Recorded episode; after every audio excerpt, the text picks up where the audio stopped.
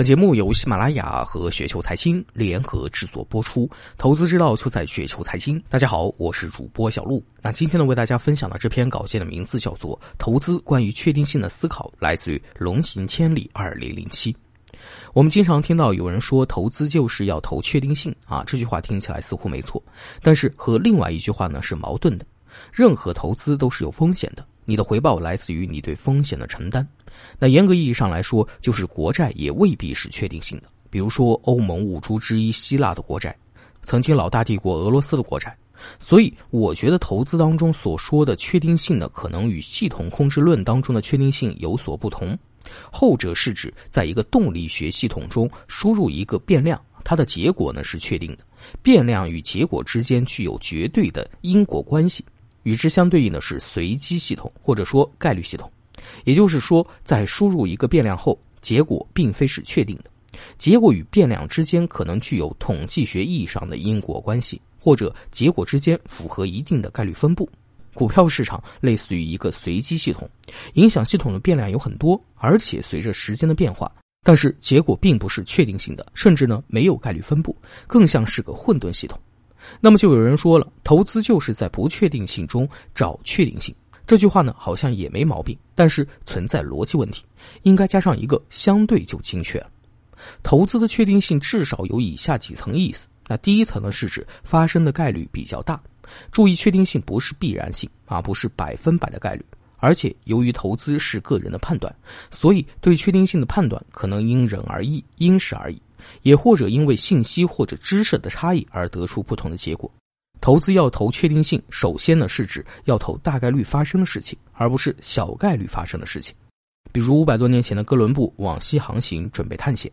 根据当事人的知识水平和信息程度，认为哥伦布获得的成功的可能性呢极其微小，所以呢他拉不到赞助。很多人认为他是骗子，最后呢还是西班牙国王慧眼识英雄，对他的航海进行了赞助。当然，最后呢也获得了巨大的回报。很多人说，这不是风险投资吗？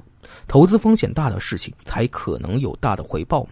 风险大，那可能是对于你而言。那对于真正的风险投资家来说，每一笔投资他都是有在深入了解后才开展的。在当时的欧洲，应该说地缘说已经开始出现了。很多人并不认为地球是平的。那如果你真正接受了地缘说，那么哥伦布向西航行去寻找东印度群岛以及中国，就是可能性很大的。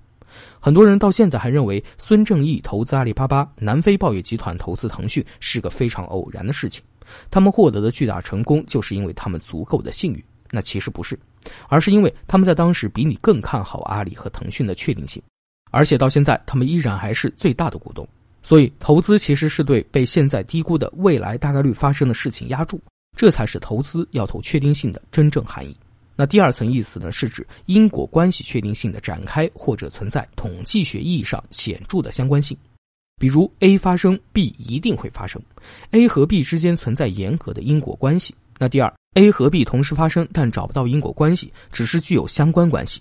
那对于前者，就是我们经常会说到的所谓的投资逻辑。比如非洲猪瘟这一事件 A，必然会导致未来猪肉价格上涨这一事件 B 的发生。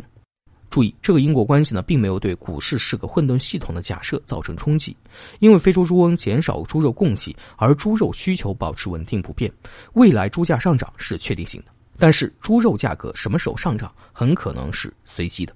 事实上，猪肉股票上涨了一到两倍了，但猪价并没有上涨多少。很多公司的年报和最新的一季报依然是负增长，并没有获得猪价上涨带来的收益。但是，只要市场认可这个逻辑。股价就可以上涨，而不是等真的猪肉价格上涨了，股价才涨。投资呢是需要在确定性的因果关系还没有被市场充分认识到的时候入场，在市场充分或者过度接受了这个因果关系后离场。对于后者，比如我们经常说的日历效应啊，每年都有春季骚动，一月份上涨的概率比较大，还有红五月的说法，就是指在这些时间呢，市场上涨的概率呢比较大。还有经济学家发现，太阳黑子的活跃程度和经济周期紧密相关。很多人想通过气候、农业等方面的影响来推断存在所谓因果关系，但事实上这只是相关性。这种相关性如果在广泛被人接受后，其对投资的意义呢就下降了。但如果你发现新的相关关系，比如最近你发现大盘蓝筹股在市场横盘时有明显的超额收益，你就可以利用这个相关性赚钱。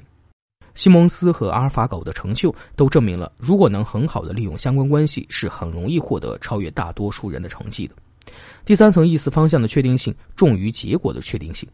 我们都知道，投资的结果很难预料，比如收益率是百分之三十还是百分之五十，结果可能是随机的。但是方向的确定性是相对比较容易判断的。比如，对于周期性波动的股市来讲，在估值水平跌至历史低位的时候，尽管可能还有继续向下跌的可能性，但这个时候对投资来讲，向上的确定性呢是很大的。著名的期货投资人傅海棠先生啊，自称东方经济学的创始人，他的核心论点就是投资要投确定性。他的主要逻辑是在价格跌到现金成本线以下做多，一般呢不轻易做空。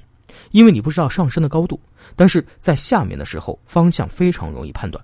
当棉花跌到一万以下的时候，往上的概率呢是很大的，但什么时候往上不知道啊，可能是随机的，具有很大的偶然性。包括股市的见底也是如此。傅海棠先生通过实现自己的理论啊，已经有了亿万身家。这说明方向的确定性在投资中呢是多么的重要。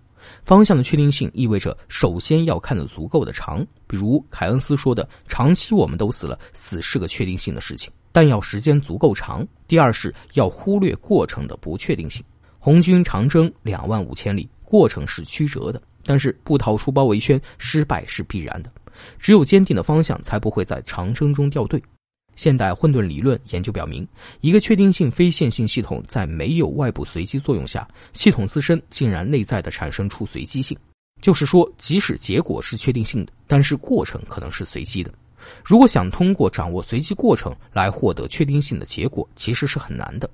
因此，在股市投资中，想通过短线交易是很难获得超额收益的。可以参考一下卓文：短期我们可以战胜市场吗？很多人把投资确定性理解为投资低风险或者无风险的事情，是不准确的。首先，无风险的投资几乎是不存在的，即使你投的是美国国债，也有利率和通胀率波动的风险。